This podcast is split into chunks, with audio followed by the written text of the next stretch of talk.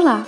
Você ouve agora o podcast do História em Quarentena, projeto nascido em 23 de março de 2020 em razão da pandemia provocada pelo coronavírus e da necessidade de distanciamento físico.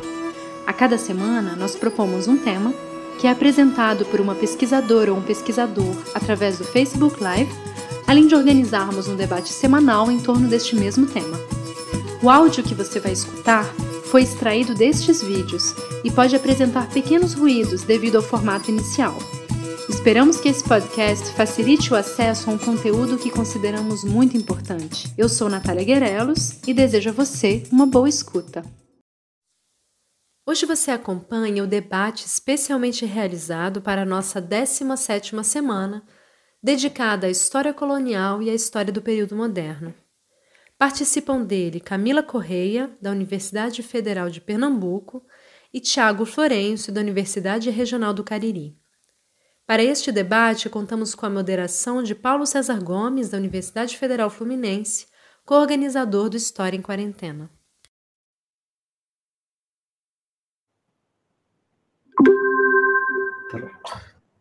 Bom, bom dia, bom dia, Tiago, bom dia, Camila. Bom dia. Então, a gente vai fazer hoje um programa da 17ª Semana do História em Quarentena, que tem como tema História Colonial e História Moderna, e é, o nome do debate de hoje que a gente propôs foi Olhares Coloniais do Brasil no, no Período Moderno. Eu vou fazer, como de praxe, a gente apresentar o, o nosso projeto de maneira bem breve, e aí em seguida eu passo a bola para vocês. Bom, esse projeto História em Quarentena, ele começou no dia 23 de março de 2020 e foi uma ideia uh, que surgiu coletivamente entre alguns colegas historiadores e historiadoras, é, como uma forma de manter alguma atividade durante esse período de quarentena, de confinamento que o coronavírus acabou forçando, né? É, embora nem sempre tenha funcionado dessa forma tão tão como deveria ser. E aí, é, durante essas 17 semanas até agora, a gente tem convidado vários, vários especialistas, de não só da história, mas de várias áreas, e além de acadêmicos, também militantes políticos, artistas e outros profissionais, para debater temas os mais diversos. Né? Então, a gente já teve é, sobre questões raciais, sobre autoritarismo, sobre é, artes, enfim, vários temas. E é, ao longo desse tempo a gente também vem variando os formatos de lives no Facebook, debates, entrevistas, para tentar é, é, mobilizar interesses diferentes também, inclusive no formato. O projeto ele é coordenado é, e organizado pela Melanie Tuloat, é, Natália Guerelos, Lucas Pedretti, Mariana Menezes Munhoz, Carlos Benítez Trinidad e eu, Paulo César Gomes. A ideia é, desse debate de hoje é fazer uma ponte entre as construções e representações do Brasil colonial e a memória e a ferida que deixou, é, que esse período deixou na sociedade brasileira contemporânea. Né? Então, para isso, eu vou, a gente organizou algumas questões que vão servir como, como guia.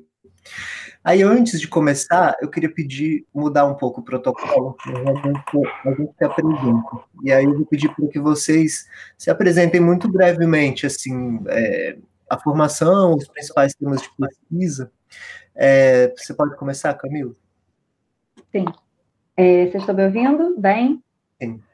Sim. É, meu nome é Camila Correa, é, eu sou atualmente professora substituta na Universidade Federal de Pernambuco, Uh, eu concluí o meu doutorado no final de 2016 na USP e defendi uma tese é, sobre a campanha de canonização do padre jesuíta José de Anchieta durante o século XVII, é, focado principalmente na, na produção, na divulgação e na apropriação é, das biografias que foram produzidas sobre ele e uh, uh, tentando justamente fazer dialogar é, as dimensões religiosa e política da época moderna, né? É, tanto aqui no, na América Portuguesa quanto na Europa.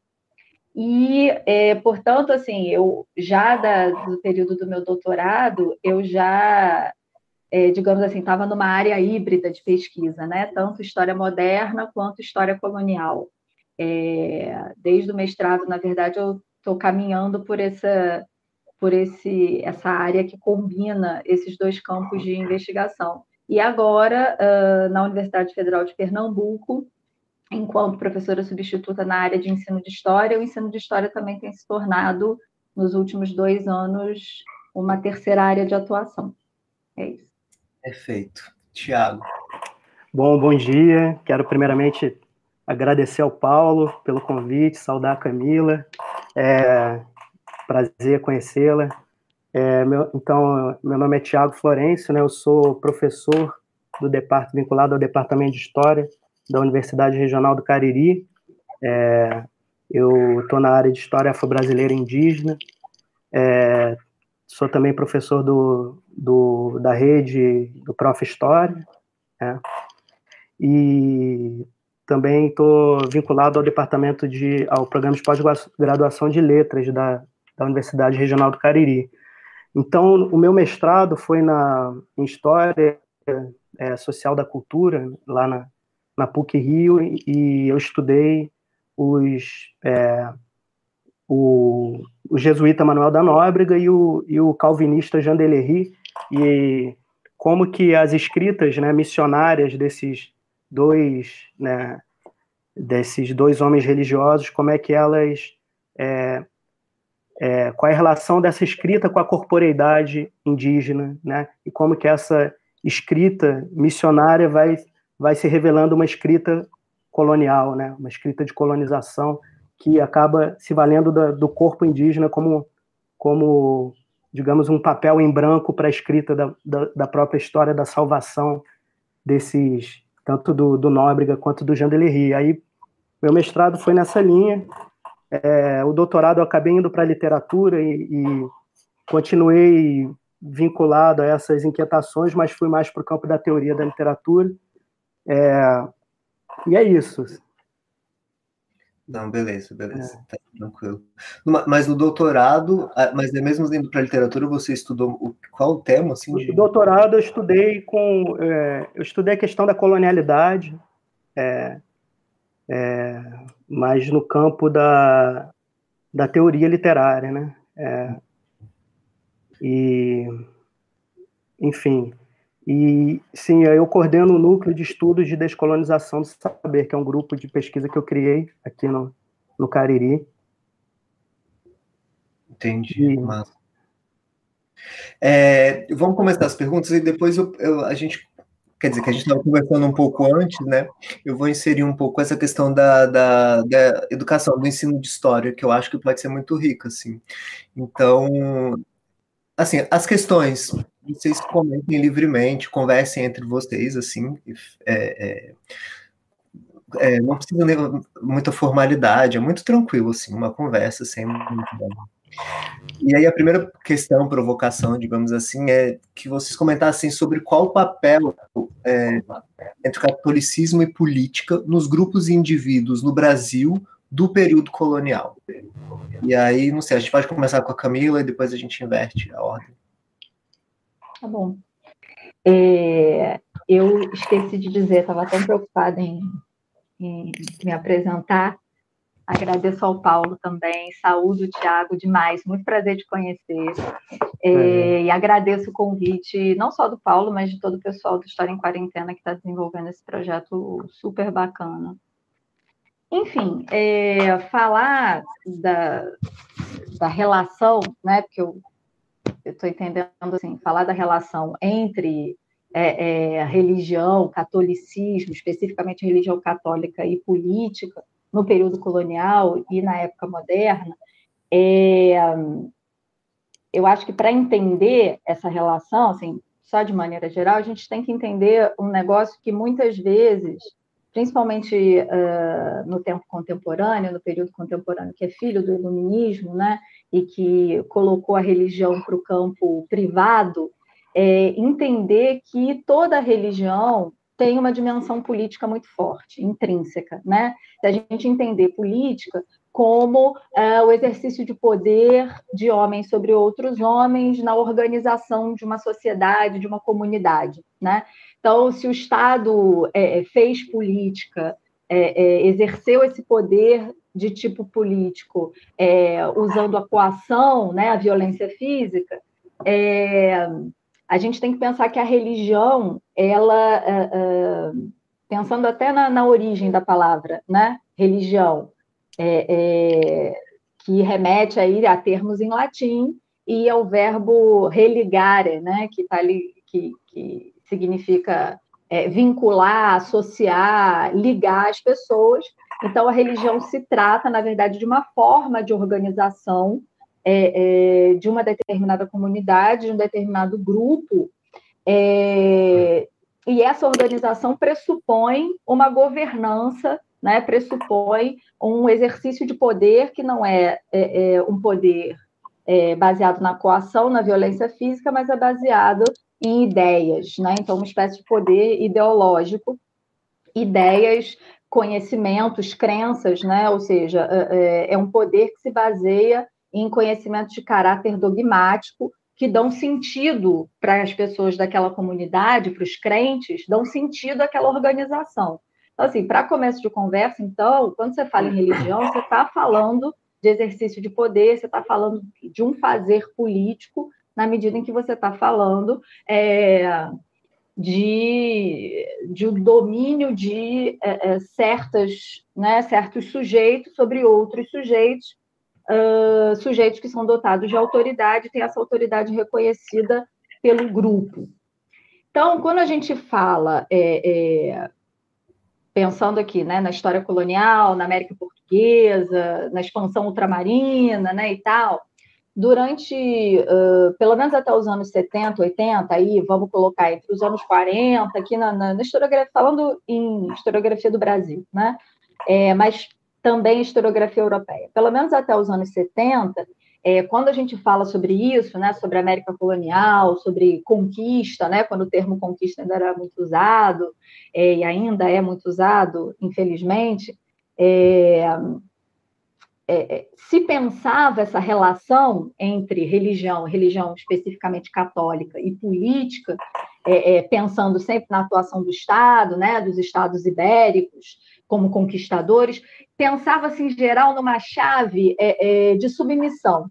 Né? Então, a igreja, e isso tem muito a ver com uma interpretação que é meio estruturalista, um pouco dura, até é, é que tem um viés, de certa forma, marxista, é, é, que pensa, portanto, a colonização como um grande projeto de expansão e exploração mercantil do poder das metrópoles europeias. Então é isso. Né? Então vem uma força, né? vem forças militares e políticas que tomam o território e é, é, a igreja vem como uma ferramenta, um instrumento, um agente secundário que vem auxiliar nesse domínio, nessa conquista, é, é, na frente ideológica e cultural, né? impondo a cultura cristã. É, então, até os anos 70, 80, é, é, você tem esse olhar um pouco subserviente e, e, de, portanto, de um catolicismo que é instrumental e de uma igreja católica cujos os agentes atuam, né, sobretudo os missionários é, é, dos, dos primeiros séculos da colônia, atuam, na verdade, como representantes dessa opressão. E aí, a partir dos anos 80, é que a coisa fica mais interessante, do meu ponto de vista. Né? Por quê? Porque a gente tem é, é, a história cultural, a, é, é, a partir da nova história, é, é propondo uma problematização uh, da própria ideia de, do fazer político, da, do processo de, de invasão, ocupação, colonização, é, o desenvolvimento da nova história política, que justamente vai complexificar essa ideia né, do que é um fazer político, é um fazer institucional, não ele é um fazer que faz parte das dinâmicas sociais.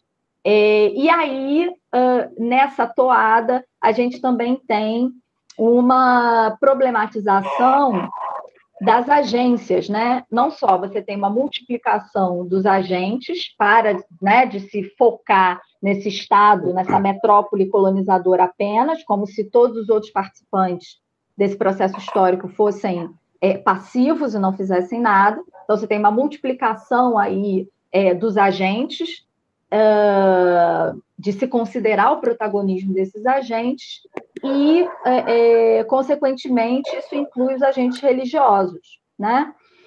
É, e, por outro lado, começa a se investigar, entender é, e propor uma interpretação de caráter político para as práticas culturais, né? inclusive da catequese, é, é, das religiosidades. Então, quando a gente fala em catolicismo, a gente pode, de certa maneira, estar tá falando de, da atuação da Igreja Católica, mas a gente está falando também dessas práticas culturais da crença, da fé.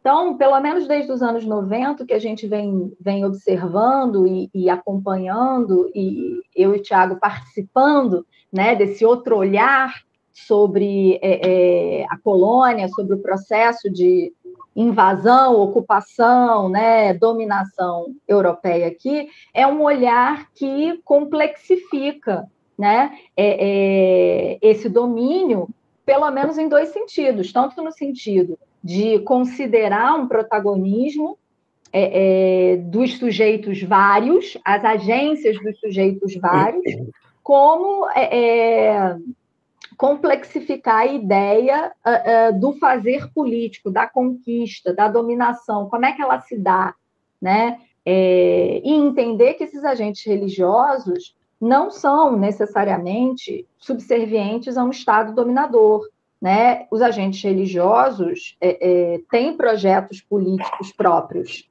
né, têm projetos de intervenção é, é, na conformação dessa sociedade colonial e que nem sempre foram convergentes com a proposta do Estado ibérico, português ou ibérico. Né? Então, os conflitos aconteceram sempre, em maior ou menor grau. É isso, Thiago. Muito bom. Bom, eu vou procurar complementar né, alguma, algumas questões. O que eu acho importante assim nesse, nesse nessa relação né, entre catolicismo e política, né, nesse período inicial né, da, da, da, da, época moderna né, e do período colonial, é que, enfim, o, o a colonização da, das, das Américas se deu num processo em que as questões religiosas no, no continente europeu estavam assim, né, a gente estava no período é, das guerras de religião, né, entrando nessa, né, é, do, do, protestantismo por um lado, né, e do catolicismo por outro. Então, a, a própria, o próprio continente europeu, Península Ibérica, estavam é, emaranhados né, em discussões teológicas que, que não, não tem como desvincular da política, né? estava tu, tudo totalmente entrelaçado, né? E, e, e, a, e a, colonização né, da América Portuguesa, no caso, que nos diz mais respeito, ela foi totalmente, é, ela acontece de forma totalmente conectada é, a, a, essa dimensão das guerras de religião, né?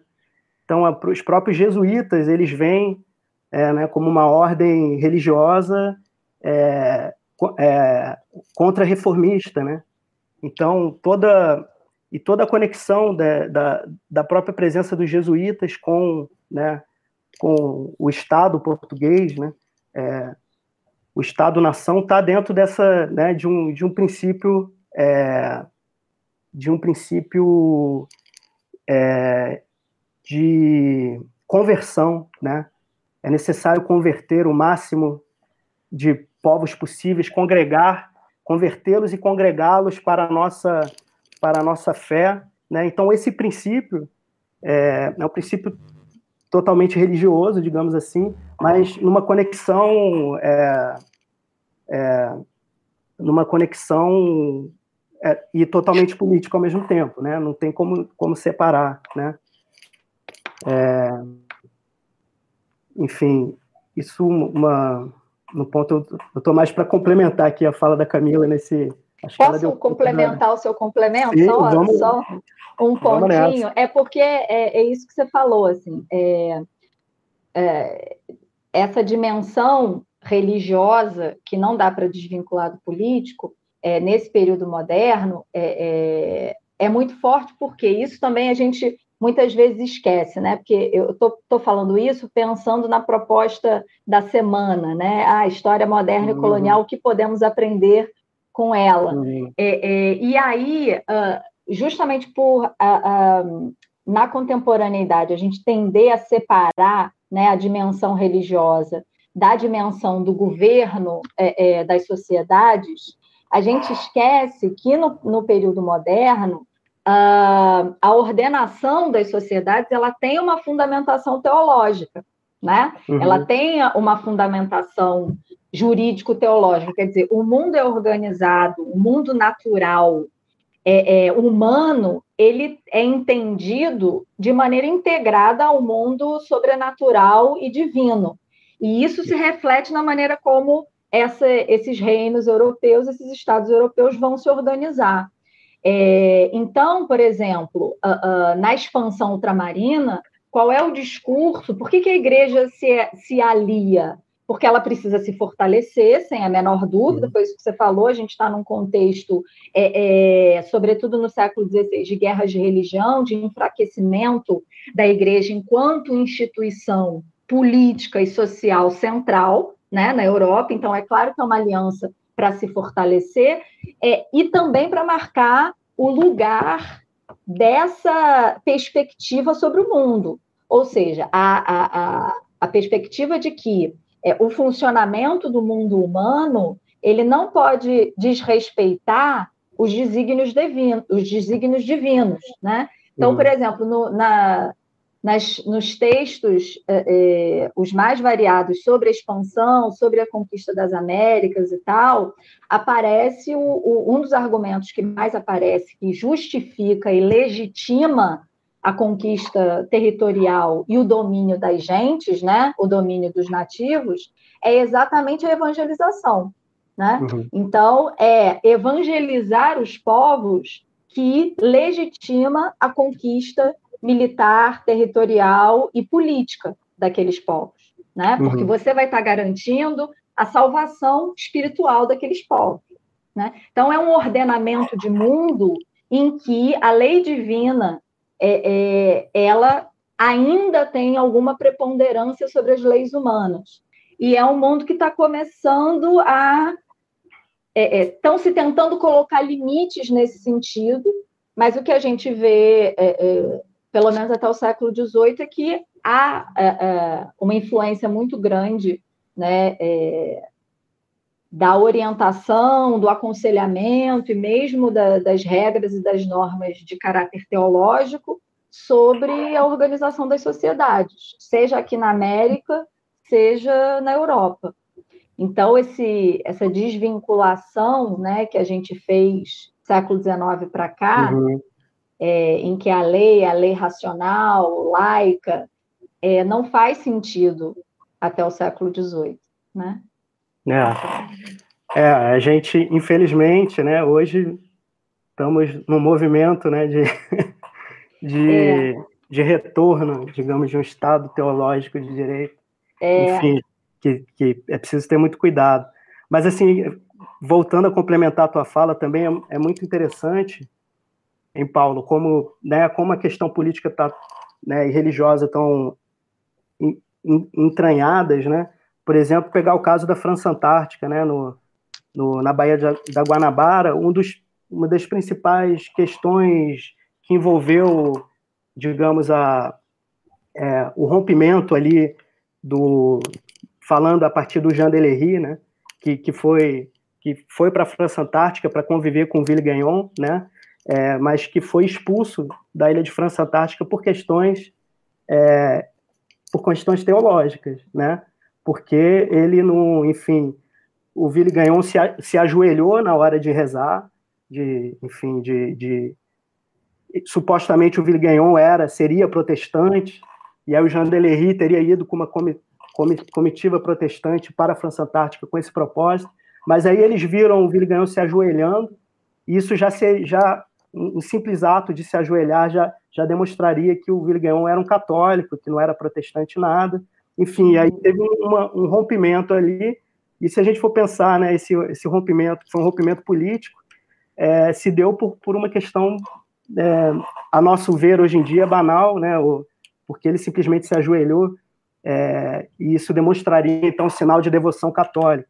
Então isso, toda essa, o que a Camila falou, né, de complexificar essa esse fazer político, né, do é, que é uma historiografia que começa nos anos 80 a trazer essas complexificações, se dá nesse âmbito, né, nesse âmbito do, estu do estudo da liturgia, né, do estudo da, né, desses, de, dessas, é, desses detalhes litúrgicos que dizem respeito a questões políticas nesse, nesse momento, né? Entendi.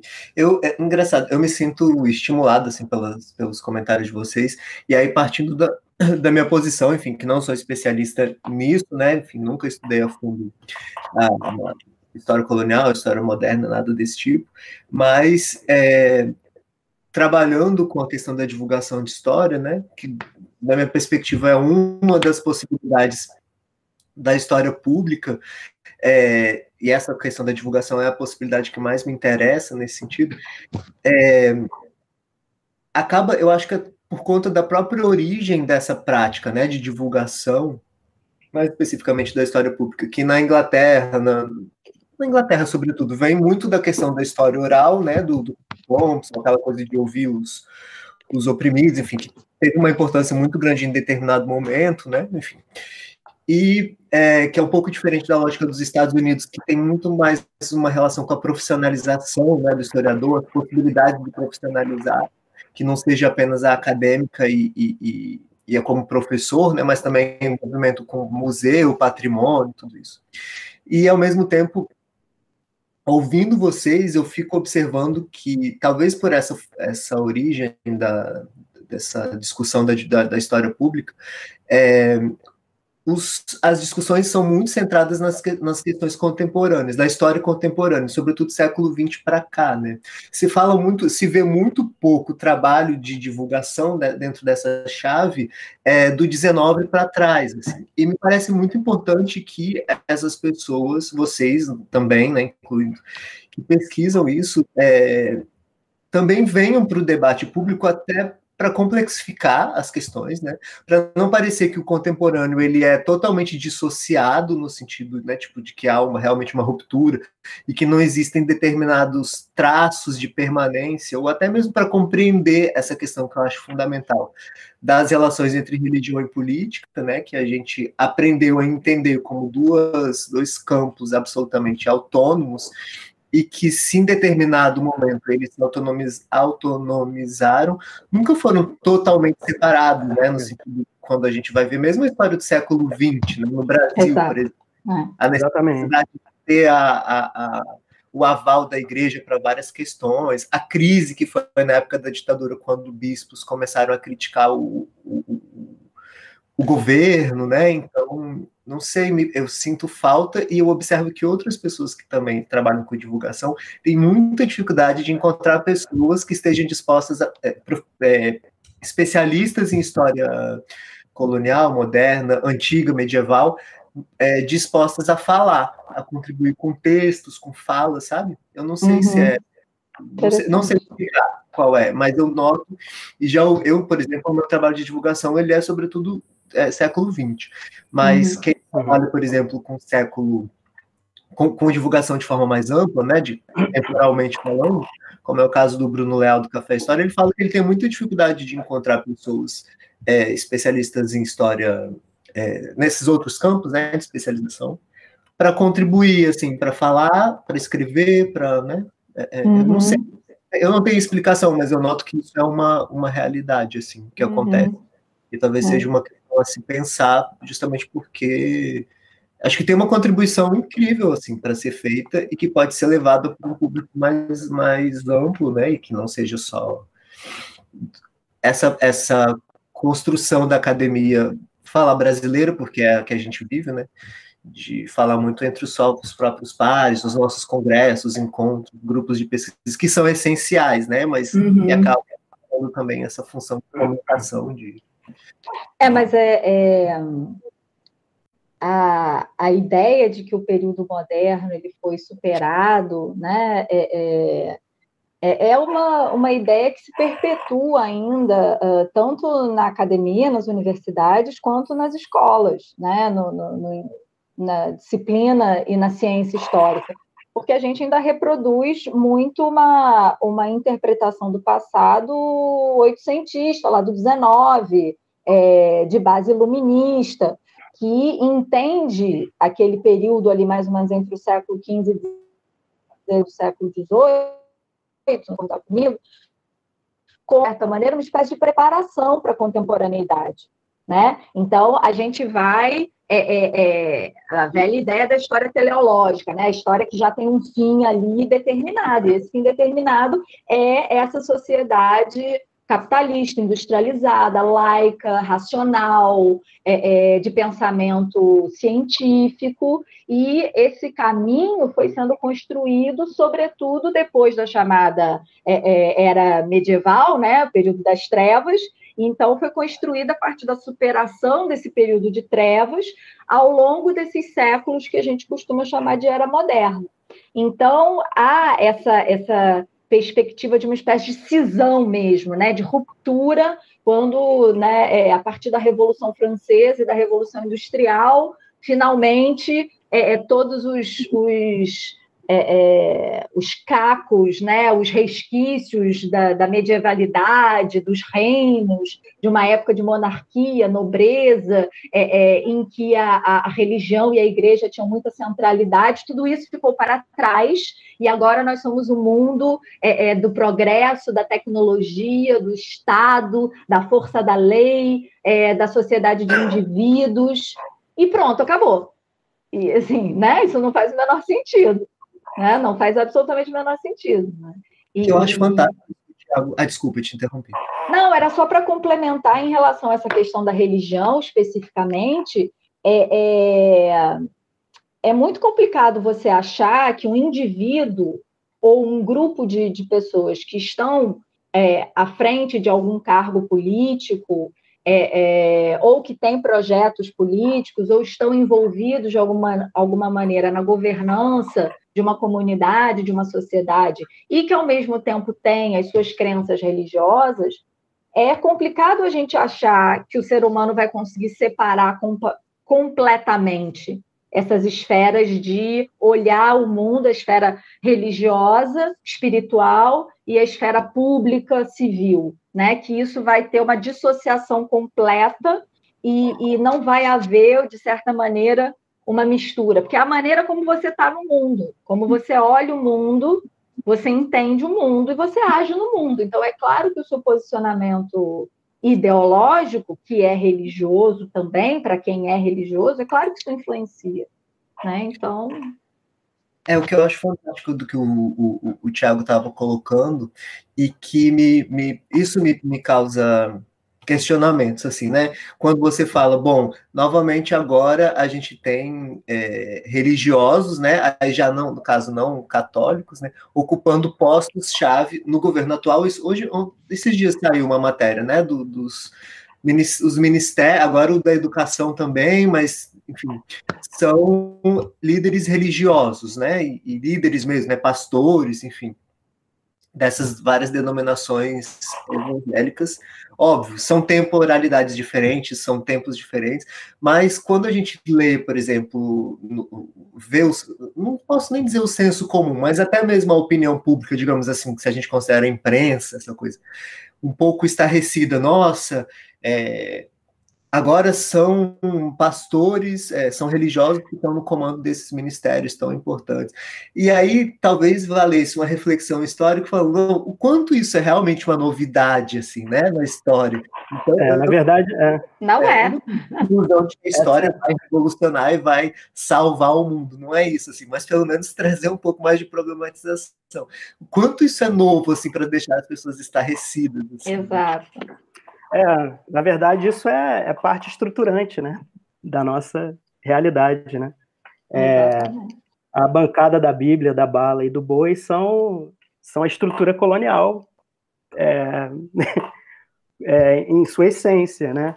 É, a cruz e a espada é o, né, é o, enfim, é o nosso atual presidente, todo o movimento que ele faz em relação ao, ao, a, ao Estatuto do Armamento, né? É, é. e em aliança a uma bancada evangélica, né? Então a gente tem uma, é, é, a gente tem, não sei se dá para dizer o eterno retorno, assim, mas é, enfim, eu acho que há uma dimensão de continuidade, de, que eu, eu gosto desse do conceito de colonialidade nesse sentido, assim, né? De dessa de pensar que, enfim, é, tem bases estruturais da, do, do, período colonial que permanecem, né?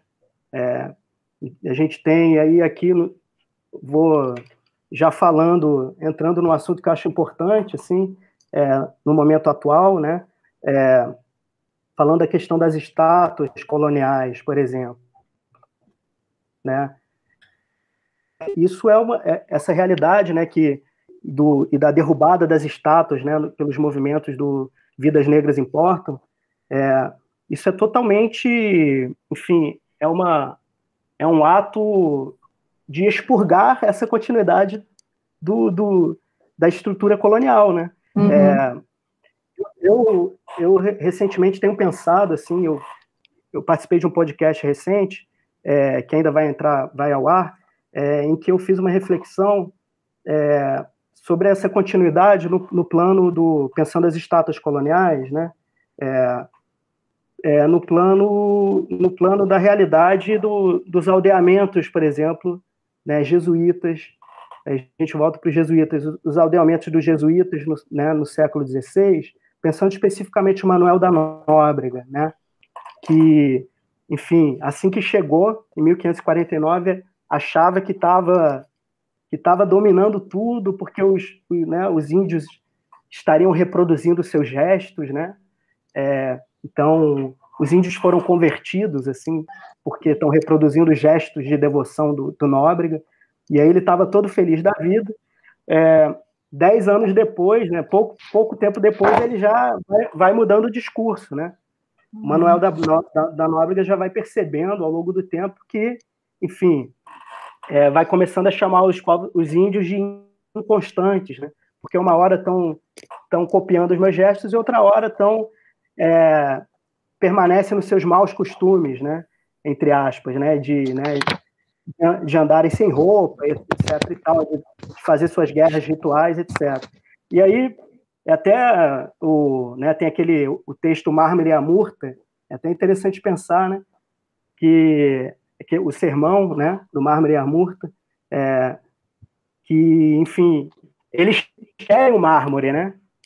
os colonizadores querem estátuas, né? Eles querem, eles querem que esses povos se fixem e se moldem a uma, a uma estrutura, né? É, do colonizador. E, e aí o, pensamento que eu fiz, assim, a reflexão que eu fiz dessa continuidade, é, por exemplo, no meu entender, o, o Pelourinho, que em 1549 o Nóbrega, ele, é, ele, enfim, ele percebe que não tem jeito, que ele vai precisar da aliança do, da aliança do, do, do, né, do, do povo, dos militares, né, para conversão. Não dá para converter apenas pela fé, pela caridade, você precisa da aliança dos militares. Da, da, e, e aí ele cria o plano civilizador, que institucionaliza no aldeamento a figura do. Acho que é do protetor, é a figura do meirinho, do protetor, que é o cara que fica vigiando os índios dentro do aldeamento se tem um andando pelado ali, ele já pega, enfim. E aí, dentro do, do o plano civilizador, institucionaliza também o Pelourinho. O que, que é o Pelourinho? No meu entender, o Pelourinho é o primeiro monumento, monumento público é, da América Portuguesa, assim, é um dos primeiros, né? Que coloca no centro, né? Digamos da, da praça do aldeamento é, um, um monumento que é um pau apenas, né? Mas que é um monumento que, que tem como intuito o quê? Controlar, vigiar, punir os corpos insurgentes, né? É, e aí, se a gente for pensar essas estátuas coloniais, né, construídas no, no, na, no século XIX e XX, é, essas estátuas coloniais elas preservam esse mesmo intuito, só que na ordem do simbólico agora, né? Obviamente, não, né, essas estátuas não vão atualizar o, o, castigo exemplar do Pelourinho, mas elas estão lá como bom, não posso mais te castigar, a lei não me permite mais, mas eu posso é, trazer para a memória aquele que te castigou, né? E isso, né? E essa presença fantasmática de um de um mercador de escravo, de um bandeirante, é de certa forma um pelourinho é, simbólico, né? É, enfim, é, um exemplo que eu estou dando, que eu acho bacana essa discussão, é, da continuidade do, né, do colonial, da colonialidade, né, desse, desse, de como isso se está sempre se atualizando, né? Isso, isso, é muito, acho que é uma discussão muito importante nessa, sobretudo nesse momento específico que esse esse debate, né, das da demolição de status, de símbolos, enfim, né? Eu, enfim, não, não sei muito debater sobre isso, não é minha uma coisa sobre a qual eu tenho refletido, mas aí eu queria colocar, eu vou mudar, vou subverter um pouco aqui a, a, a, inclusive uma das nossas uma das propostas de continuação depois que acabar a história em quarentena, que vai ser agora na primeira semana de agosto, é criar história subversiva. A gente não sabe muito bem o que é, mas a ideia é um pouco. É... Ótimo. Aí, muito bom ir para essa mudar um pouco a ordem que estava estabelecida antes. É, nessa nesse ponto 3 que a gente tinha colocado da memória dos negros africanos e indígenas, né? Uhum. É, sobre essa representação da, da memória dessas populações, né, dessas identidades é, na atualidade. E aí eu acho que dá para ter uma conversa nesse sentido, continuando um pouco a, essa, essa reflexão que o Thiago fez agora. Enfim, mais essa provocação. Não sei, você quer complementar, falar sobre isso agora, Camila? Ou, Thiago, você quer falar mais alguma Não coisa? Não sei, por mim tanto faz. Se o Thiago quiser falar e depois eu falo, tanto faz. É, bom, enfim, eu acho que esse. É, tem muita coisa, tanta coisa para começar. É, eu acho que esse debate das estátuas já é, né, já é, enfim, já é uma forma de, de expurgar, digamos assim, né, o, de expurgar essa presença colonial, né, do colonizador que domina no espaço esses corpos, né, domina no espaço da cidade esses corpos, é, e, enfim, é, a gente vai falar de memórias negro-africanas, é, necessariamente a gente tem que ir lá para né, os movimentos negros, né, por, por como, como a, história, a historiografia é, no Brasil, é, a partir dos anos 80, é, numa, numa, enfim, num diálogo com os movimentos negros, né, é, vai ressignificando né, essa dimensão do, da presença negra na nossa, na nossa história, né? É, desde a da questão específica, é, enfim, de uma história mais marxista, digamos assim, que, que acabava reduzindo o negro à, à condição de escravo, né? O colocava como escravo antes de ser é, um sujeito, né? É, enfim, como que essa historiografia, a partir dos anos 80, vai, vai é, trazendo essas novas perspectivas. É, o que eu acho importante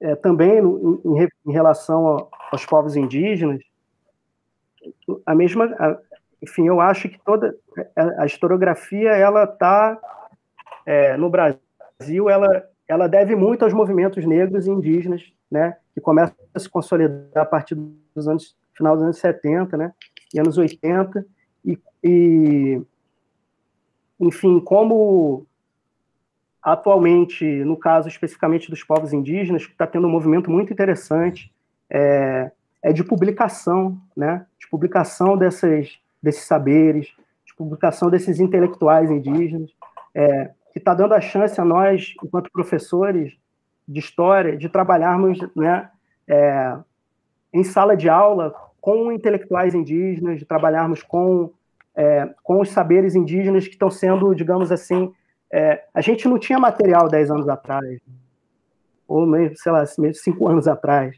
Hoje em dia a gente tem né, autores consagrados, como Ailton Krenak, é, como Davi Copenau, autores mais consagrados, e tem, é, e tem publicações, é, até separei uma aqui, como, por exemplo, de, de organizações e movimentos que estão, né, esses são os trucais aqui em Pernambuco, por exemplo, que, enfim, que, que contam a sua história, né, é, que contam a sua história. Opa, tá voltou, voltou. Voltou, mas, mas se você não publicação, a gente ah. não viu. Ah, tá.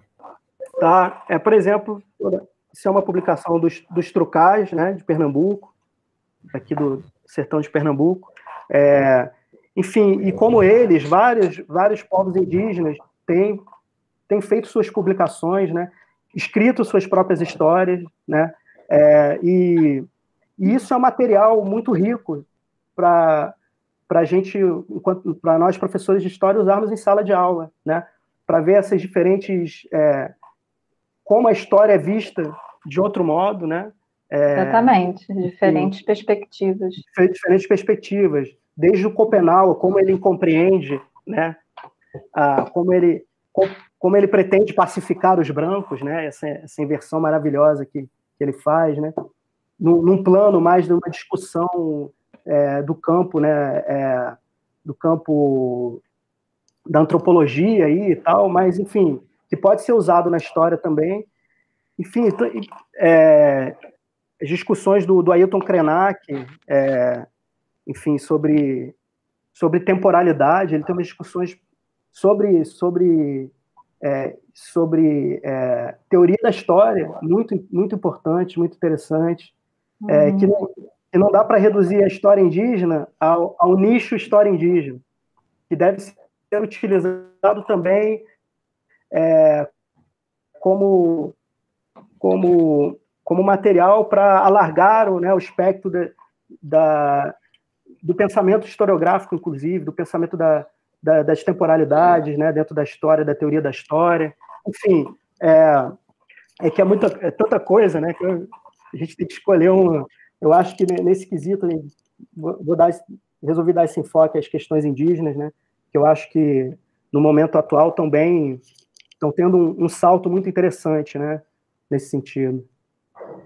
Eu acho, eu acho incrível isso, e ao mesmo tempo pode desvincular essa questão da, da configuração política, né? Porque eu percebo, embora nunca tinha, tenha estudado, mas eu vejo dois momentos, assim, na minha formação, que foi mais ou menos junto com a Camila, né?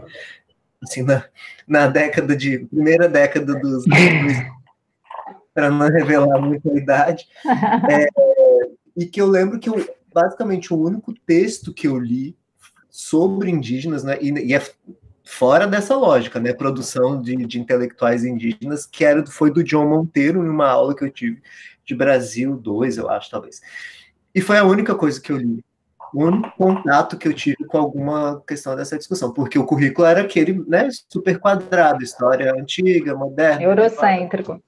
Isso. E eu e aí eu noto, por exemplo, aí já como é, professor e tal, né, já no, em, outra, em outro lugar, né? É, como os temas não só. Aí eu falo mais do ponto do que eu estudo, né? História contemporânea, história do Brasil contemporâneo. Como os temas têm se enriquecido, assim, com a entrada de novas pessoas, é, de novos alunos, oriundos de outros grupos sociais, de outras identidades, vem enriquecendo os temas. Então a com gente certeza. começa a ver que na ditadura, ninguém mais, ninguém mais, o interesse não é mais só aquele, ah, vamos estudar a resistência, vamos estudar as instituições que apoiaram a ditadura. Mas assim, e o que que os negros, né? Como como estavam funcionando os movimentos negros? Que papel representavam? E os indígenas, né? Tipo, qual foi o papel do, do, do, do é, porque parece isso, assim, que os indígenas só existiram no período colonial e depois como se sumiram, na, sumi, desapareceram. É, exato. E aí, muita gente estudando isso, inclusive um dos debates da semana que vem que eu propus, que vai ser so, especificamente sobre ditadura, mas eu vou chamar, eu chamei professores de diferentes regiões do Brasil, excluir Rio, São Paulo e Minas, é, para falar da perspectiva de, da ditadura sobre esses lugares, porque com esse meu trabalho que, por exemplo, a uhum. perspectiva da ditadura no Pará não tem nada a ver com Rio, São Paulo e Minas, sabe? Essa questão da luta armada, esses, esses clichês que a gente tem. É outra coisa, sabe? É projeto desenvolvimentista, é, é grandes projetos, é, como se fala, é, das hidrelétricas, da destruição das florestas, das populações indígenas. É outra pegada, não tem nada a ver. Ao uhum. mesmo tempo, Rio Grande do Sul, a questão são os, as fronteiras, né? Uma militarização maior ali para defender então, é, enfim, eu noto, voltando para o assunto, que a, a, não dá para desvincular também da política que houve de inserir né, é, novas, novas pessoas que não faziam, não, não faziam parte desse universo acadêmico. Claro, claro, com certeza. A multiplicidade dos, dos sujeitos participantes, a diversidade colaborou inevitavelmente para a gente ter uma diversidade de perspectivas, de objetos de interesse, né? E, e isso só enriquece. É, e você vê, né? Como sempre a gente volta ao Sertor, ao Legoff, né? Quer dizer, as condições de produção é, é, da historiografia e do historiador, né? É, o presente refletindo sobre o passado. Esse, desde o início do século XXI, é, é, com um contexto político uh, brasileiro uh, do governo mais de esquerda, mais a favor da pluralidade, da diversidade, né? a pluralização do, do campo acadêmico, de certa maneira, é, é, e o fortalecimento e, e, a conquista de espaço político por parte de movimentos sociais, é claro que isso se reflete na produção do saber. Né? É claro que a gente fica interessado em a gente é por essas questões já perguntar essas questões no passado, se elas eram relevantes ou não, né? Então, mas eu queria fazer uma, um comentário, ou, ou sim, né? Fazendo diálogo sempre com o que o Thiago falou, é, em relação a essa questão da, da produção da memória, né, por africanos, afrodescendentes, indígenas, pensar na, na, na, memória que é produzida, na nas memórias e nos saberes é, que são produzidos hoje e os que foram produzidos no período colonial. É, porque ele, Tiago, bem chamou a atenção como, finalmente, e sobretudo do meu ponto de vista, né, no que diz respeito às memórias e aos saberes dos povos indígenas, esse é um movimento ainda mais recente, né, o espaço que é, que os movimentos sociais indígenas vêm finalmente ganhando e, consequentemente, a produção dos seus saberes, das suas memórias e a divulgação de tudo isso. Em relação, por exemplo, ao movimento negro, que, uh, uh, com uma diferença mais ou menos aí, pelo menos de uma década, já tinha ganho uh, algum espaço, digamos assim. É, e aí você para para pensar, por exemplo, né, na, na, na produção de, de memórias uh, uh, e produção de discursos de caráter histórico no período colonial, né, que os jesuítas, em grande parte, foram responsáveis por, por produzir essas memórias até o século XVIII, é, memórias que tinham um caráter é, é, de história, né, mas uma é, é, mas obviamente não dentro do, do registro historiográfico que a gente fala hoje, crítico, enfim. É, e é muito interessante porque, é, é, claro, né, a gente espera, de, de certa maneira, uh, por ser uma perspectiva de mundo muito eurocêntrica, que os indígenas e os negros, é, é, os africanos e afrodescendentes não têm um lugar né, na, na produção dessa memória colonial. É, é, e de fato não tem. Né? É, quando você tem indígenas é, é, falando, se posicionando, registrando é, algum posicionamento seu nesses textos produzidos tanto por jesuítas quanto por outros europeus, cronistas, viajantes, enfim. Eles são sempre, indígenas e africanos são sempre porta-vozes, na verdade, dos brancos, né? do que interessava aos brancos dizer. Então, você tem pouquíssimas fontes coloniais em que você tem, de fato, é, alguma possibilidade, alguma probabilidade de ter registrado ali uma memória, um, é, um posicionamento, uma fala uh, de fato de um indígena e que não tenha passado por esse filtro né, do, do branco colonizador. É, mas o curioso é que a historiografia, de novo, né, a nossa historiografia, até os anos 70, pelo menos, é, continua mantendo né, a margem essa, é, é, essas figuras, esses sujeitos, e pior do que isso, é, eu penso, é, fazem uma leitura dessa, desses registros de caráter histórico, né, crônicas, histórias, cartas e tal, do período colonial, de uma maneira muito pouco problematizadora, muito pouco crítica. Né? E aí eu cito como exemplo, é, é cito como um exemplo clássico a obra do José Honório Rodrigues, né? história da história do Brasil, é, em que você tem ali é, um levantamento documental muito grande né? desses, desses registros históricos de vários tipos e uh, uma interpretação muito literal é, quase positivista desse, desse, dessas escritas, né? como se, é, é, de fato, aquelas, aquelas escritas sobre o passado, é, aquelas memórias escolhidas ali, é, é, refletissem ou se aproximassem muito do que aconteceu. Então, é, né, os indígenas, os africanos, eles não têm lugar. e o pior, mas o, piorando a situação, né, mais para provocar mesmo, é pensar que esse tipo de interpretação, em que essa memória uh, católica, triunfante da colonização europeia, que associam a ideia de, de civilização à sociedade europeia, né? É, é, é essa memória que é predominantemente branca, hierarquizadora, enfim, ela continua presente uh, uh, nos livros didáticos de história do Brasil hoje. né? É, é, isso é, é, muito complicado, é muito sério. Né? Só assim, a, a, só para encerrar, porque já estou me alongando e deixar o Tiago falar também, é, só assim, é, de modo geral, é, a gente tem já uma presença, e eu estou falando do, do, dos livros didáticos que, que são mais distribuídos né, pelo, pelo PNLD, né, o Programa Nacional do Livro Didático do Governo Federal.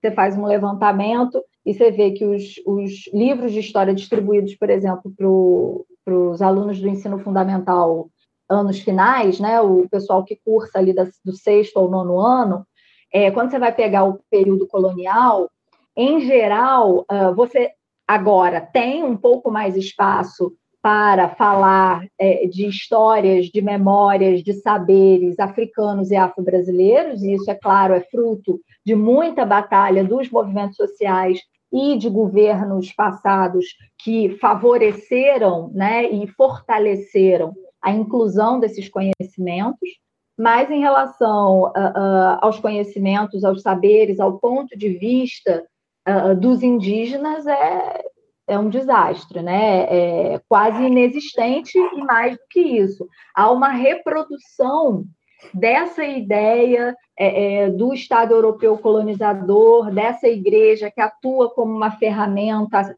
de assistência à, é, é, à colonização, à subjugação do nativo. E o nativo, quando ele aparece, o indígena, quando ele aparece, ele aparece pontualmente como resistente ou então como o que é aculturado. Né? Ele é cristianizado, ele é europeizado e ok. Né? Então, assim, é, é muito complicado porque a gente, é, é, na área da história escolar, né, da, do da, da ensino de história, uh, uh, para milhões e milhões de crianças e adolescentes, a história colonial ainda em grande medida, e não só no tema é, é, da atuação dos indígenas, dos afrodescendentes, dos africanos e afro-brasileiros, mas em vários temas ligados à história colonial, ainda reproduz uma historiografia lá dos anos 70, né, muito estruturalista, muito focada nesse Estado colonizador e que dá muito pouco espaço é, para outros sujeitos históricos. Né? Então, ainda há um certo apagamento. Aliás, no caso dos povos indígenas, um apagamento quase total. Isso é muito complicado, né? e, e tem efeitos e consequências muito perniciosas. E digo mais, para fechar mesmo, mesmo com esse espaço que, no, no, pelo menos nos últimos cinco anos, é, a história, é, é, a história da história dos povos africanos e afro-brasileiros e da cultura afro-brasileira vem ganhando, inclusive nos materiais didáticos, mesmo com esse espaço, repara-se que a perspectiva predominante ainda é da resistência. Né? Então, você dá espaço para esses sujeitos é, é, na sua resistência, mas não na sua uh, uh, produção própria, na sua, na sua criatividade, nos modos de ser e de viver que os africanos e os afro-brasileiros desenvolveram aqui durante o período colonial.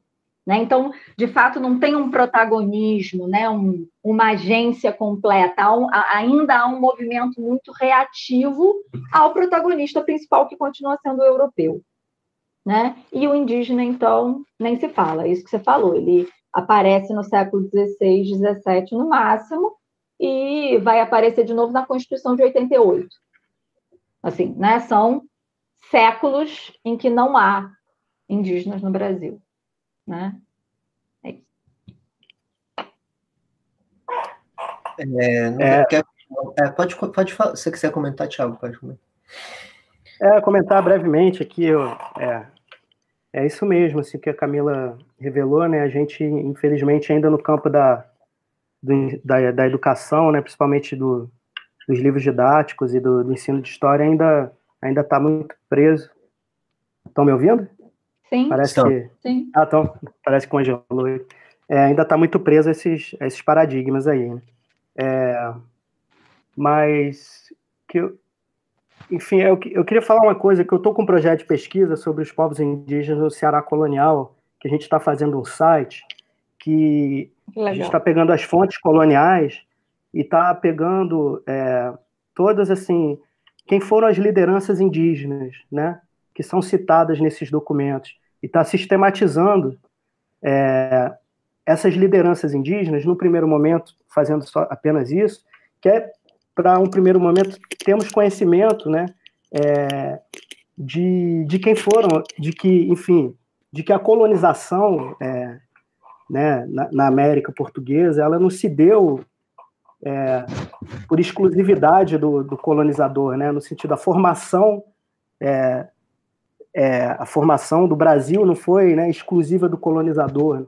Os documentos foram escritos por eles, mas dá para né, dá para, nas entrelinhas dos documentos, ir, ir reconstruindo essa, essa história contra pelo, né? E, e, e, e, mapeando, e mapeando essas lideranças indígenas, por exemplo, que foram fundamentais para, principalmente nos sertões, né? Fundamentais para para tudo, né?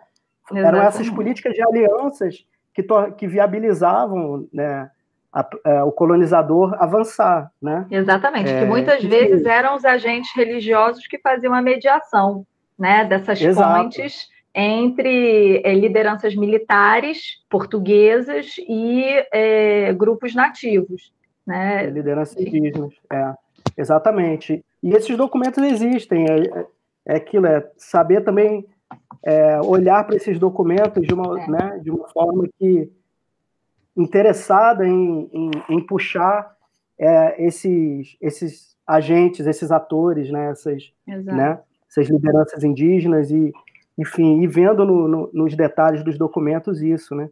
Isso é muito importante, por exemplo, como uma, é, né, para o ensino de história, por exemplo, a gente saber quem, né, quem são essas figuras, né? Dar nome a elas. A gente só sabe o nome dos, dos colonizadores, né? É, enfim, da existência, né? Da existência, ah, elas que parece que não existem. Exatamente, já é um primeiro passo, digamos assim, é, que facilita, né, para o estudante, né? Ah, eu quero saber mais sobre a presença dos povos indígenas na nossa história. Por onde eu começo, né? Vamos tentar começar por aí, saber o nome deles, né? Quem, é, saber nomeá-los, primeiramente. E, e, fora o caso aqui mais específico do Nordeste, né? É, documentos escritos por povos indígenas também, né? É, cartas indígenas existem, né? É, principalmente no, nesse período com a presença dos holandeses, né? Dessa sedição que teve, né? De política de aliança entre holandeses e portugueses, hum. né? Enfim, tem essas cartas também escritas por povos indígenas. É, é, das pouquíssimas fontes que tem. É, são documentos valiosíssimos que também não. Acaba que a gente acha, encontra pouco nos livros didáticos também, né? É, não. meu ver. É, não é. encontra. E, e só é, lembrei agora, Tiago, que você trabalhou muito com escritos do século XVI. É, tem pesquisas que vêm sendo feitas nos últimos anos é, é, tem uma historiadora, inclusive, que, que é lá de São Paulo, mas acho que está atuando em Goiás agora, que é a Dora Correa, Dora Chelar Correa, e ela propõe, eu achei a proposta fantástica para trabalhar tanto na universidade quanto para trabalhar no, na, no ensino básico, que é pegar crônicas de estrangeiros, principalmente do século XVI, então pegar o Léry, pegar o, o André TV, pegar o Hans Staden, é, porque muitas vezes esses estrangeiros, esses viajantes, tiveram contato estreito durante um, um bom tempo com é, é, comunidades, sociedades indígenas e é, é, descreveram, né? É claro que é um olhar europeu sobre esses povos, mas é, é, interessante como ela vai mostrando como a gente pode ir aproveitando a fonte, de, como você falou, né, encontrando indícios, por exemplo, né, ela, ela, ela faz uma análise da, do texto do Hans Staden, né, Duas Viagens ao Brasil, e, e é, é, ela vai mostrando ali os indícios de como você pode perceber uma paisagem social é, é composta e dinamizada pelos indígenas, né? Como eles circulam no território, como eles guerreiam, a lógica das guerras, é, como eles produzem, como eles se comunicam, enfim, uma série de elementos que vão mostrando como é um território é, é, ocupado, é, é, dinâmico, ativo e como que os povos habitantes aqui se relacionavam. É, é tentando ir contra a ideia uh, uh, de que quando os portugueses, franceses, os europeus chegaram aqui, dominaram e uh, subjugaram os nativos e ponto final. Não, né? É, é, inclusive ela lança a ideia que eu acho muito interessante de é, é você pensar o século XVI numa outra perspectiva, não os indígenas sendo subjugados a uma lógica europeia, mas os europeus que chegam tendo que entender as dinâmicas nativas que já existiam e tendo que se é, associar, tendo que se integrar essas dinâmicas nativas para poder começar um processo de ocupação, que é o que acontece, por exemplo, lá na, na guerra do, da, da Baía de Guanabara, dos franceses da França Antártica, né, da Confederação dos Tamoios. Quer dizer, você tem uma rivalidade ali antiga, né, entre, entre tupinambás e, e tupiniquins, e uh, franceses e portugueses eles não vão protagonizar, eles vão se integrar de alguma maneira aquele conflito, né? É, exatamente. É. Eu, a, a, gente já tá, chegou mais ou menos uma hora agora. Eu vou subverter de novo. Eu nem segui muito aquele, aqueles pontos, mas eu, eu queria focar mais, assim, para a gente finalizar, na questão da educação, que vocês já começaram a tocar nisso, e que eu acho que talvez seja uma das questões mais importantes no sentido de que, primeiro, os professores do ensino básico são quem de fato estão na linha de frente no sentido de é, é, difundir né, esse, esse conhecimento que é produzido na academia, que, que enfim, por vários problemas é, administrativos políticos é, ideológicos também muitas vezes não chegam, né? Enfim, esse abismo ainda existe, embora eu acho, a minha percepção é de que tenha diminuído, existe, tem uma tentativa de dialogar mais, né, entre universidades e escolas, eu acho que o ensino de história é, nas universidades tem sido é, pensado de uma maneira mais consistente do que foi, por exemplo, há 10, 15 anos, então, é, o que eu queria, de repente, provocar vocês a falarem é como vocês é, veem esse panorama atual, porque, embora sem eufemismos nenhum, a gente vive um momento político horroroso, né? Tipo, com não só discursos, mas práticas autoritárias é, é, é, muito fortes, assim, né? E um pouco assustadoras, mas que é, houve portas que foram abertas, né? De, de, de inclusão de, das diversidades que compõem o Brasil, que não são fechadas assim de uma hora para outra, né? Porque o movimento que começou dificilmente vai conseguir ser interditado assim de uma hora para outra. Por outro lado, é, como é comum, né, as nações, a ideia de nação, elas sempre são construídas com base em muitos mitos, né, em muitos mitos que persistem. É, eu imagino, por exemplo, a questão da, da, da democracia racial, o tropicalismo, todos esses mitos assim que aparentemente a academia já superou, mas que persistem no senso comum na população. Então eu queria ouvir de vocês um pouco como vocês observam essa situação hoje, assim, né, da, da, do diálogo entre a academia e a, a, a, o ensino básico, é, no sentido de, de como esse, essas trocas de conhecimento estão sendo feitas, né, pensando também na escola como um lugar que se produz conhecimento, e como vocês veem, que propostas vocês teriam, assim, né, para que essa, para que essa, essas problematizações fossem é, chegassem a um, a um, público mais amplo, não só de, de alunos, né, que eu acho fundamental, mas também como sociedade. Como eu disse já em outro momento, não acho que a história vai, vai salvar o Brasil, né? Eu acho isso uma utopia, mas eu acho que pode contribuir para trazer problemas, né? Fazer com que as pessoas se questionem mais do que muitas vezes é tido como natural, assim, né? Enfim, sobretudo quando a gente tem um governo que reforça uma série de mitos é, extremamente violentos e preconceituosos, enfim, e tudo isso de ruim que a gente sabe é, que a gente está vivendo atualmente é, no Brasil. Então é mais um nesse sentido, assim, para a gente encerrar e aí, mas vocês já podem fazer colocações finais, se vocês quiserem, para a gente não se estender muito. Pode, quer começar, Tiago? Pode ser. Bom, é, é, a gente já acabou já abordando algumas questões nesse sentido, né? É importante é, salientar, né, que esse, essa evolução, né, referente à a, a, a, presença do, né, do, dos povos indígenas, dos negros, é, diz respeito, como já foi dito pela Camila, né, às políticas né, aos movimentos sociais, às políticas públicas e especificamente às leis, né, 10639 e 11645, né, tornaram obrigatório o ensino de história africano, afro-brasileiro e indígena, né, é, e isso, né, todas as discussões que isso gerou, né, tem e gera ainda, tem tem sido também uma, uma digamos, um, um elemento fundamental nessa nessa evolução dessas discussões, né? É, enfim, eu, eu já tenho algum tempinho que eu estou fora do ensino, né, eu dei aula no, ensino básico, quase 10 anos, tem um tempo que eu estou fora, é, mas eu estou no, no Prof. História, né, lidando com professores né, da rede, é, e estou atualmente é, com uma disciplina de ensino de História Indígena.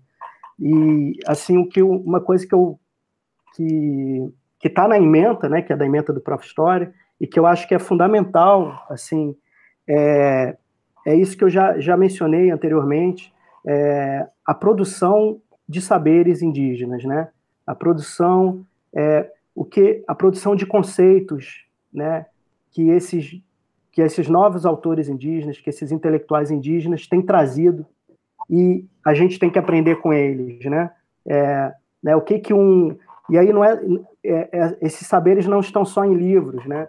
Estão nas próprias comunidades. Quanto mais a gente puder circular é, e tá junto a essas comunidades, né, indígenas. É, no caso, eu e a e a Camila, a gente, né, aqui no estando aqui no Ceará, em Pernambuco, a gente tem, né, essa chance, né, de circular mais. É, existem diversas comunidades indígenas, né, por aqui, é, de trazer essas pessoas para, enfim, para falar né, para os estudantes. É, isso é um ponto fundamental de, e, e, de que essa fala não seja escutada de forma folclorizada, né? É, de que a gente compreenda que, de que essas falas, em suas diversidades, são produtoras de conhecimento, produtoras de conceitos fundamentais, produtoras de saberes, né? É, que vão é, que essa, essa abertura nossa à escuta é, desses né, intelectuais que não precisam publicar livros para serem considerados intelectuais ou mestres, né, é, é fundamental para que a gente, é, de fato, é, faça circular esses saberes e, e, compreenda a dinâmica da história, né, é, por essa multiplicidade, né. É, então isso eu acho que é o, o, o ponto fundamental, né. Então a gente também tem uma ferramenta muito boa hoje em dia, que é, por exemplo, o YouTube, né? Ou, ou, é, ou é esse próprio o, o, trabalho que né, o História em Quarentena está fazendo, de, inclusive que vocês já fizeram, de entrevistar, né? É, o Edson Caiapó, que é o que eu recordo agora. Enfim, a fala dessas pessoas, né? São devem ser usadas em sala de aula, né? Essas, essas lives, essas entrevistas, é, no YouTube a gente encontra muita coisa dessas lideranças indígenas falando. Né? Essas falas são, é, são produções de, de, saberes e conceitos fundamentais para a gente. Né? Então, acho que é, isso é o ponto central que eu vejo de como a gente pode atuar para né, quebrar né, essa, essa estrutura enrijecida ainda do, do eurocentrismo, né? É, é abrir o canal de escuta, né? Para esses para essas lideranças, para esses intelectuais. Enfim, é, é isso.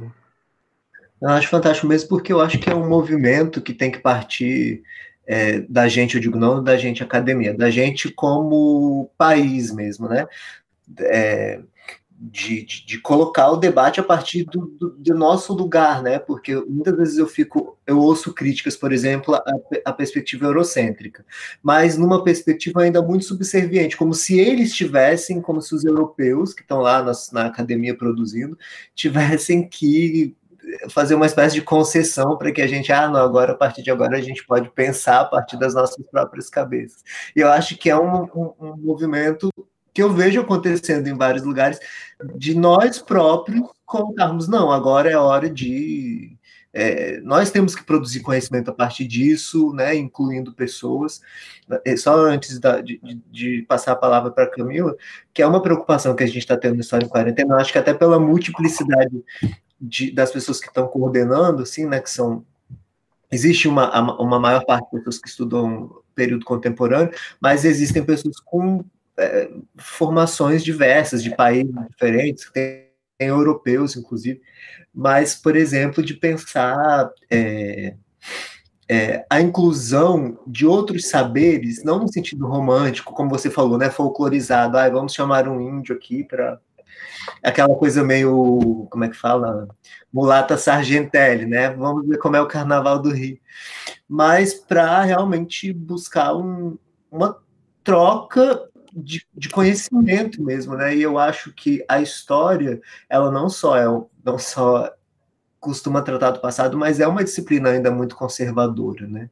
É, no sentido nesse muito. extremamente de muito da disciplina fechada e ah não, então não se pode dialogar com antropólogos, não sei o quê. E a gente tem tentado quebrar isso em dois sentidos. Primeiro, trazer pessoas, por exemplo, semana passada teve uma uma a liderança do MST, que falou é, sobre questões ambientais. É, teve a, a, semana de questões indígenas, porque o Carlos, que é um dos que coordena com a gente, ele estudou é, as questões indígenas no período da ditadura. Então, trazer lideranças indígenas, trazer lideranças do movimento negro para falar, mas não no sentido esse, assim, da, de uma separação. É, bom, nós estamos falando da academia, vocês são os militantes, como se isso não pudesse, como se não pudesse haver uma convergência, assim, um diálogo de fato. E, além disso, o que eu observo, o incômodo de algumas pessoas que são identificadas como dos movimentos identitários, é, por exemplo, como se homossexuais só pudessem falar sobre a questão LGBT, tá, tá, tá. Como se negros só pudessem falar sobre questões raciais. Que aí eu acho que já é um outro passo, né? Que, que, que é também essas pessoas não precisam estar sempre é, falando a partir dessa identidade que elas ocupam, né? Que é um, um dos problemas que eu tenho é, com essa questão do lugar de fala, que é importante, desde que ela não seja que ela não censure, né? Então, Exato. É, é tipo mas eu acho, Paulo, desculpe te cortar, mas eu ah. acho que a questão da censura é fruto de uma leitura um pouco distorcida do conceito.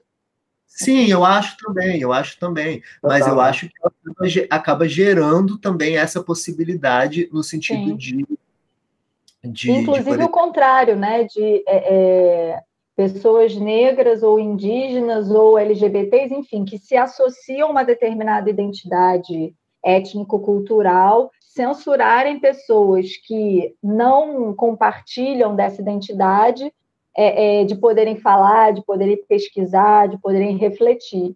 Né? Como se necessariamente a sua experiência identitária, pessoal, social e pública é, é, limitasse os teus objetos de interesse, é, as tuas possibilidades de investigação, de reflexão, né? Isso é, eu, é, eu acho que é um lugar de porque também eu, eu essa questão do lugar de fala que já foi colocado pelo Sertor lá, Exatamente. Termos, mas que não seja uma, uma impossibilidade, mas uma, um esclarecimento. Bom, Exato. eu estou falando a partir desse ponto, né? De uhum. um homem gay que mora no Rio de Janeiro, essa experiência também conforma a minha claro. visão. Mas isso também não me impede que eu possa nem, pesquisar. Nem invalida, né? Nem é. invalida. Né? Isso. Então, isso é. Mas fala, Camilo. Não, em relação a. É, na verdade, completando um pouco o que o, o Tiago falou, uh, eu acho que a relação universidade-escola, uh, na questão eh, do, do ensino de história colonial, por exemplo, mas no ensino de história de maneira geral, é, eu acho que pode ser um diálogo mais aprofundado, mais é, é, proveitoso. É, já tem iniciativas muito importantes, eu acho que essas iniciativas têm que se, é, se aprofundar. É, por exemplo, o PIBID, né, o Residência Pedagógica, que são programas do governo federal que precisam, na verdade, ser ampliados, porque, ao fim e ao cabo, uh, a gente precisa investir em formação de professores tá? Eu acho isso. É, justamente para a gente poder ter uh, uma sociedade mais esclarecida, uma sociedade que tem um pensamento sobre o passado mais sofisticado, mais crítico, é, que é, teses como a democracia racial de fato sejam abandonadas, que sejam enfim, então a gente precisa investir em formação de professores. Começa por aí é, investir em programas, investir na disponibilidade, na disponibilização dos próprios professores universitários e pesquisadores em aprofundarem essa, essa relação, que infelizmente muitos ainda não têm, é, mas você tem excelentes exemplos aí pelo Brasil inteiro de laboratórios de ensino de história que promovem né, cursos de formação continuada, que promovem é, a, uma complementação à formação inicial dos licenciandos, fazendo parcerias com escolas. Então, isso é, é fundamental. Né? É, é, e no que tange particularmente a história colonial, é, é absorver, trazer uh, uh, uh, esses saberes variados, essas memórias variadas dos diferentes sujeitos que viveram esse, o, o, o período de formação da nossa sociedade, como o Tiago estava falando, é, é fundamental, porque é isso que você falou, a história ainda é uma disciplina extremamente conservadora, tanto na academia quanto na escola. Né? E você vê isso não só nos materiais didáticos, nos currículos das escolas, na, no, na própria base curricular nacional, né? infelizmente, a nova é velha, né? uma base extremamente tradicional, eurocêntrica, que dá uma disfarçada aqui e ali, mas que basicamente está pensando é, é, é, a história da humanidade pelo, pelo olhar do branco, civilizador, europeu, pela lógica é, de um progresso material, industrial, capitalista. Então, quer dizer, outros tipos de sociedade, outros tipos de visões de mundo, de saberes, de conhecimentos continuam marginalizados. Né? Então, pluralizar né, os nossos conhecimentos sobre o passado é, é, e, e conseguir promover uma aprendizagem mais plural sobre esse passado para justamente fomentar um olhar mais plural do presente, né, mais problematizador, é uma tarefa que eu acho que se impõe tanto à universidade quanto à escola. E eu acho que a gente tem que se associar cada vez mais se a gente quer. Uh, se a gente quer que a história tenha esse papel de colaborar em alguma medida é, é, para tornar a sociedade é, é mais crítica, mais atuante, é, menos conservadora né, mais progressista, mais aberta, mais solidária, enfim, melhorar, né? Então, uh, a gente tem que, de fato, investir num, numa desconstrução de um olhar muito conservador ainda que a gente tem sobre o passado. Eu acho. Perfeito. Eu acho que tá bom. Assim, vocês querem colocar mais alguma coisa? Não, eu já falei muito. Só agradecer mesmo e dizer que, né, que foi um prazer estar, tá, tá aí conversando com vocês. Foi sim, e, foi um prazer mesmo. Queria agradecer demais, enfim, é, vocês disponibilizarem aí do tempo, é, que isso acaba sendo um trabalho também, né? Embora costume ser um pouco mais prazeroso do que é. o trabalho. Com certeza. Mas, bom, super obrigado. E eu vou acabar a filmagem, mas fique aí mais um pouquinho.